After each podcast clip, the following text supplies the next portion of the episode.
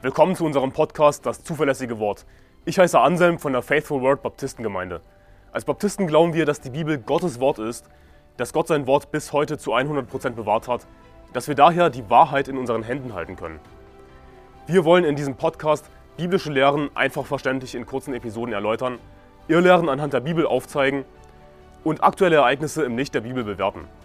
Außerdem werden wir zusammen mit Pastor Anderson in längeren Episoden einzelne Kapitel der Bibel Vers für Vers durchgehen und die Verse erklären. Wir wollen mit diesem Podcast das nach Deutschland zurückbringen, was es verloren hat, und zwar biblisches Christentum. Gebet ist ein Thema, mit dem sich, denke ich, viele Christen schwer tun. Und wenn wir ehrlich zu uns selbst sind, dann müssen wir feststellen, ja, ich habe auch noch Verbesserungsbedarf in diesem Bereich. Das betrifft wahrscheinlich uns alle. Und deswegen will ich dir in dieser Folge ein paar Tipps geben, wie du beten solltest und wofür du beten solltest. Beim Gebet sollten wir natürlich die richtige Haltung haben vor Gott. Und die Bibel sagt in Nehemiah Kapitel 1, Vers 11, Ach Herr, lass doch dein Ohr aufmerksam sein auf das Gebet deines Knechtes und auf das Gebet deiner Knechte, die das Verlangen haben, deinen Namen zu fürchten. Wir sollten das Verlangen haben, den Herrn zu fürchten. Das ist einer meiner Lieblingsverse, an den ich mich immer wieder gern zurückerinnere. Denn wir lernen hier, dass Gottesfurcht etwas Schönes ist. Ja, ich meine, du willst doch wahrscheinlich als Christ Gemeinschaft haben mit deinem Vater im Himmel. Gemeinschaft mit Gott haben. Und dazu gehört es aber eben auch, den Herrn zu fürchten. Denn derselbe Gott, der im Alten Testament als furchtbar beschrieben wird, ist derselbe Gott im Neuen Testament. Gott ändert sich nicht. Jesus Christus ist derselbe gestern und heute auch in Ewigkeit. Jesus Christus ist immer noch furchtbar im wahrsten Sinne des Wortes. Er ist zu fürchten.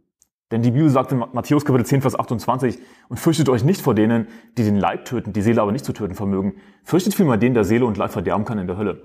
Und rat mal, wer das ist, Jesus Christus selbst. Denn Jesus Christus ist Gott. Wir sollten den Herrn fürchten. Und ja, die Bibel sagt, dass wir mit Mut vor den Thron treten dürfen. Aber spiel deswegen nicht die Gottesfurcht herunter. Was das bedeutet, ist, dass wir keinen Priester wie im Alten Testament brauchen, irgendeinen zusätzlichen menschlichen Mittler, sondern wir können direkt vor den Thron treten. Wir dürfen direkt zu unserem Vater im Himmel kommen. Und das ist herrlich, das ist gut zu wissen. Aber habe trotzdem die richtige Haltung dabei. Und denke nicht irgendwie von wegen, ich habe eine Beziehung mit Jesus, ich liebe Jesus und deswegen brauche ich mich nicht mehr zu fürchten. Das ist die zu 100% falsche Haltung. Denn rate mal, was Johannes gemacht hat im Buch der Offenbarung, als ihm Jesus erschienen ist auf der Insel Patmos. Er ist wie tot auf sein Gesicht gefallen. Das war seine Reaktion, als er mit Gott unmittelbare Gemeinschaft hatte. Sollten wir uns da nicht auch so verhalten? Ich meine, Johannes war gerechter als wir alle zusammen wahrscheinlich. Sollten wir da nicht noch mehr Gottesfurcht haben? Natürlich, hätten wir perfekte Liebe und würden deswegen niemals sündigen, ja, dann bräuchten wir keine Furcht. Aber das ist bestimmt bei dir nicht der Fall, oder? Siehst du, wir sind immer noch Sünder als Christen. Gott sei Dank sind wir gerettet wir dürfen mit freiem vor den Thron treten, jederzeit aber habe trotzdem die richtige Haltung dabei. Und wir sollten eben das Verlangen haben, den Herrn zu fürchten. Und ein schönes Beispiel dafür ist Esra Kapitel 9, Vers 4 bis 6. Da heißt es in Esra Kapitel 9, Vers 4, und alle, die die Worte des Gottes Israels fürchteten, wegen der Übertretung derer, die aus der Wegführung gekommen waren, versammelten sich zu mir. Und ich saß bestürzt da bis zum Abendopfer, und um das Abendopfer stand ich auf von meiner Demütigung, bei der ich mein Hemd und mein Obergewand zerrissen hatte, und ich fiel auf meine Knie und breitete meine Hände aus zu dem Herrn, meinem Gott. Wenn wir mit Sünde konfrontiert werden, dann sollten wir bestürzt sein. Wir sollten bestürzt sein über unsere eigene Sünde.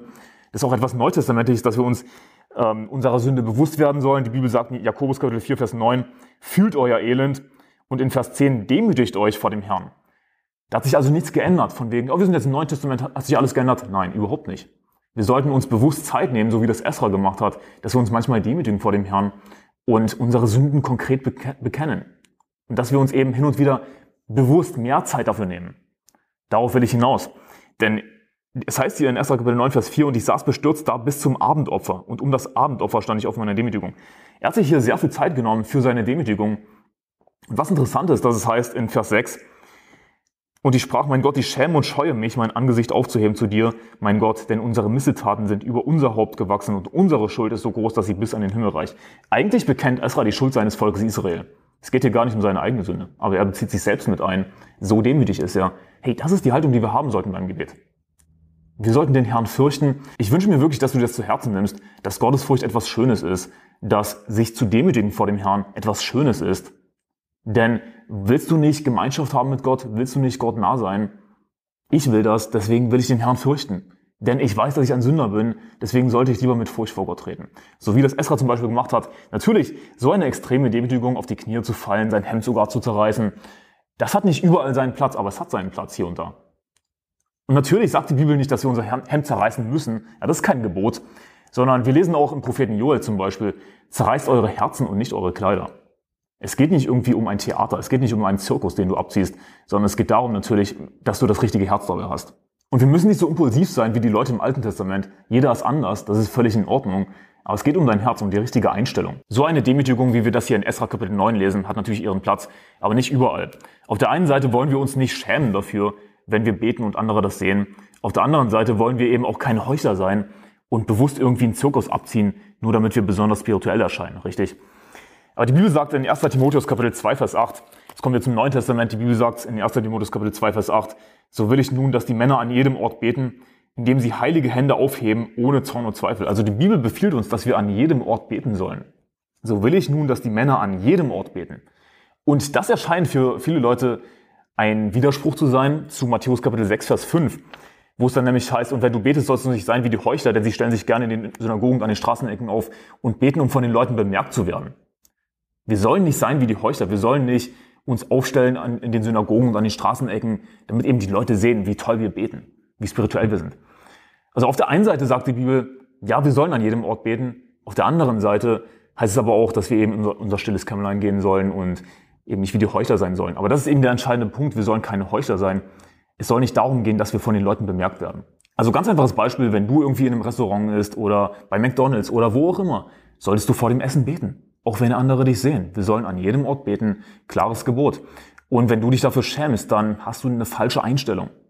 Dann liegst du zu 100% falsch. Weißt du, wer sich schämen sollte? Das sind die Leute, die nicht vorm Essen beten. Das sind die Leute, die nicht an den Herrn glauben.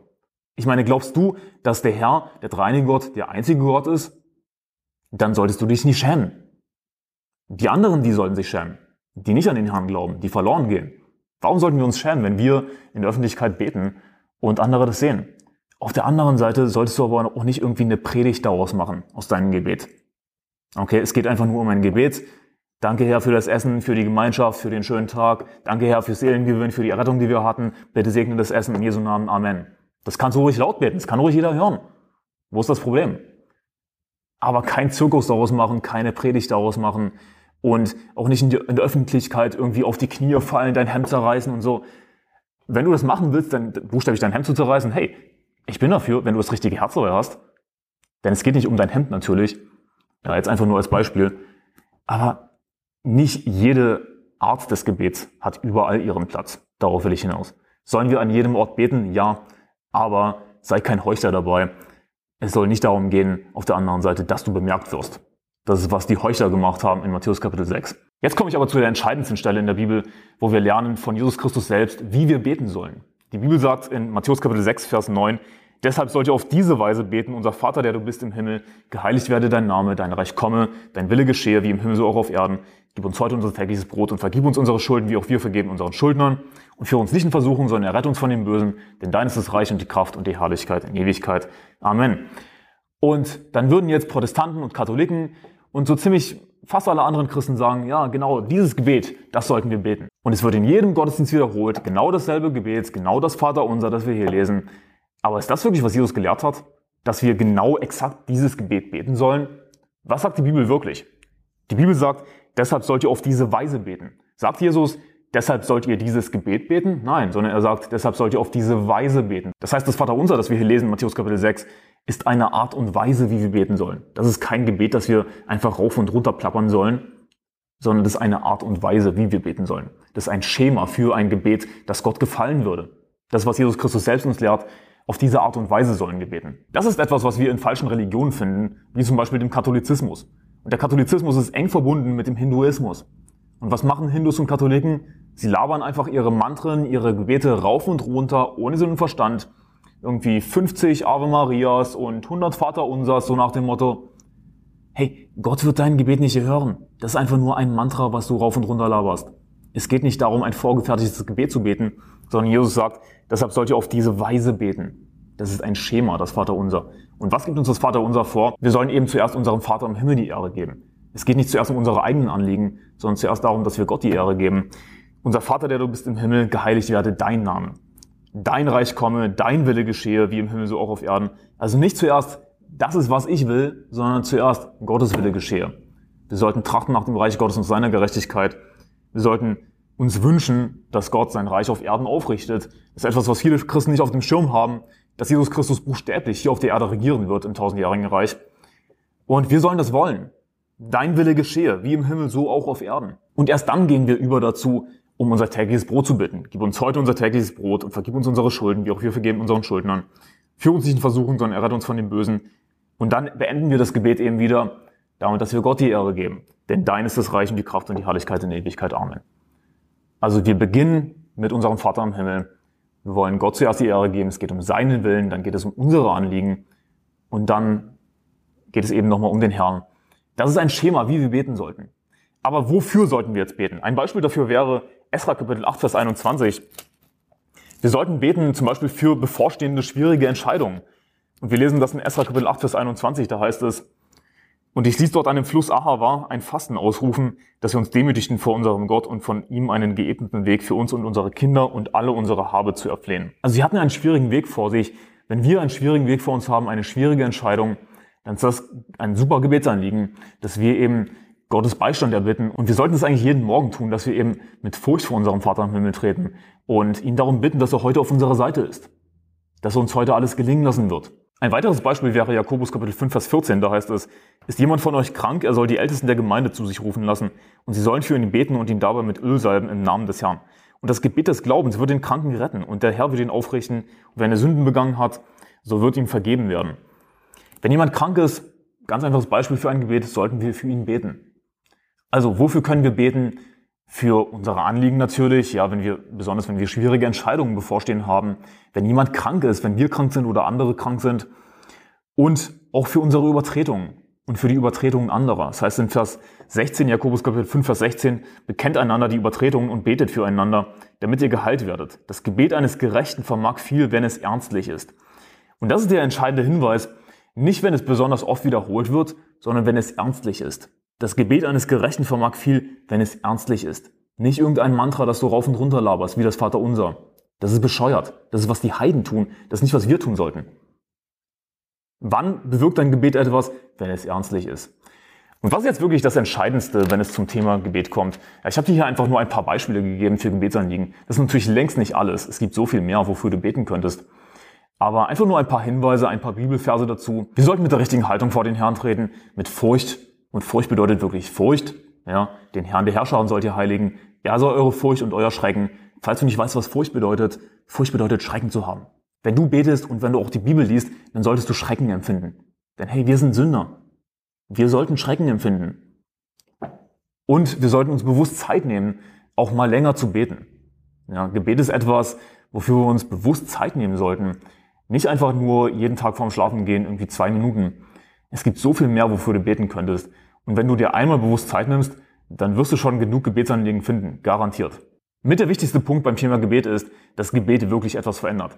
Das wird nämlich angegriffen von Calvinisten, die behaupten, Gott weiß sowieso, was du brauchst, deswegen wird er dir einfach alles geben, was du brauchst und du brauchst ihn gar nicht darum zu bitten. Im Grunde genommen, Gebet ist sinnlos mit anderen Worten.